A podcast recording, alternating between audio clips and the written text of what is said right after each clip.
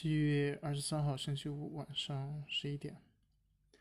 今天是东京二零二零奥运会开幕的日子。然后在国内的新闻里边，基本上东京奥运开幕的这个关注度真的是非常非常的小，也没有什么太多。奥运比赛的这种氛围，反而相对于今年的这个奥运会，网络上回顾历年的那些奥运会的精彩片段，包括开幕式的这些，反而好像更多一些，尤其是零八年的北京奥运会。刚才刷到一条关于北京奥运会开幕式的一个回顾，超过了应该有几百万的点赞，一下子一晃，北京奥运会居然都已经过去了十三年，二零零八年到二零二一年，真的是过得太快了。零八年那一天奥运会开幕，我还感觉历历在目，而且我记得很清楚的就是零八年的那一年，我们家才刚安装了有线电视，算是第一次在电视上就比较清楚的看到。这种奥运开幕还有比赛的这些画面，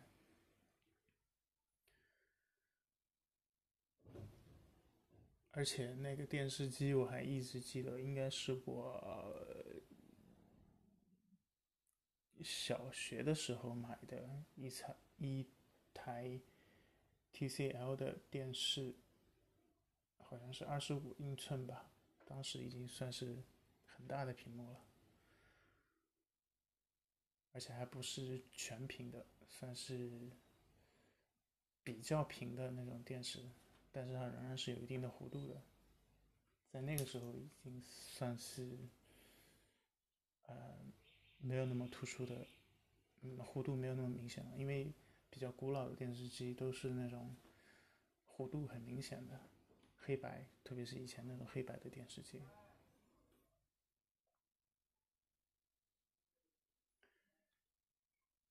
嗯，然后今天跟一个同事聊天，有聊到公司，就他所在的一个部门最近出现了一些动荡，包括部门的负责人跟领导前一段时间算是摊牌了吧，就是他想离职，具体的原因，嗯。当然比较复杂了，但是大体上来说，就是自己做的不开心。不只是他一个人不开心，他团队里边每一个角色不同的人好像都没那么开心。而且我发现一个很明显的现象，那就是只要跟他们项目组沾边的事情，嗯，外边就是其他部门的人也会不开心。因为我自己就算是一个例子，基本上跟他打交道的几次机会，都让我觉得很难受。嗯，当然这些事情发生都是有一些主观或者客观的一些因素，但是如果层层往上找原因的话，我也只能是找到这个我们的领导，同样的领导身上，因为这个领导，嗯，对我而言，包括对他们来说，应该都是差不多的吧。就是你很少能够从他的身上得到非常正面针对一个问题的反馈。或者一个比较果断和确定的答复。所有所有的事情都非常非常难得到一个很具体的答复，导致客观的就会导致很多职责呀、责任啊划分的不清，再加上嗯拖拖拉拉，那很多比较好的时机点或许就已经错过了。就算是时机点没有错过，那我们。跟他汇报，包括跟他聊这些人的经历，也会慢慢被耗尽。没有那么多人有那么多精力一直围绕一个领导来啊满足领导自己的想法这些东西。然后跟这个同事聊的时候，说他们俩之间就是这个部门负责人和他的领导之间算是已经聊得很清楚了，聊得比较。清清晰吧，算是把他的一些想法也都说了。然后，据说这个大领导他的想法居然是说他会关注一些心理学的东西啊，然后觉得希望下面做事情的人能够自主的去。体会他内心的想法，然后可以很自觉的去解决各种各样他的疑问、他的问题。啊，在我看来，这简直就是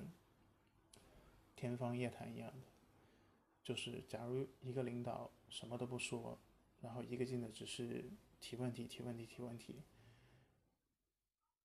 然后每一次关注的点还不一样，然后又不给出及时的反馈和答复，或者说经常变来变去，请问别人怎么可能体会得到你到底在想什么？你的想法和出发点到底是什么？简单的来说就是。他最大的问题在于不不做沟通，就是非常非常少的情况下去表达他自己内心浅层的一些思考逻辑、想法或者原则，所有的东西希望别人来猜到他的心思和想法，然后别人帮他达成他想要的结果。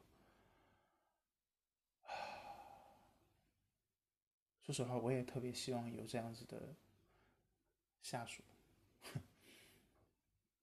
嗯，简单来说，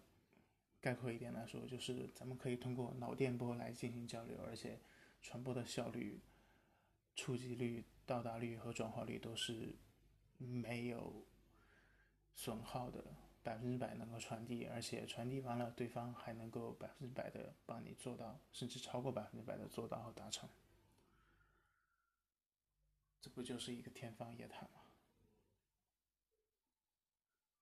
当然，我自己再回想一下，我自己在自己的这个管理经历和实践的过程当中，确实也会有一些类似的毛病。不过，我现在也已经慢慢在做调整和改变。我真的是觉得，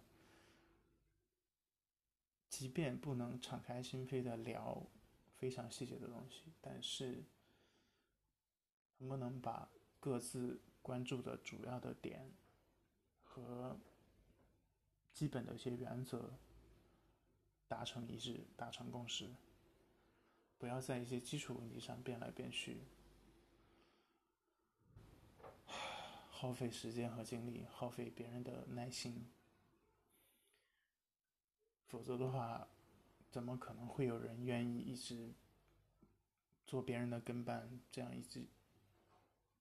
没有结果，然后费时费力、心累的，一直做一个还没有成绩的产品呢？去做一个看不出、看不到希望的项目，这是每一个人都不希望发生在自己身上的事情吧。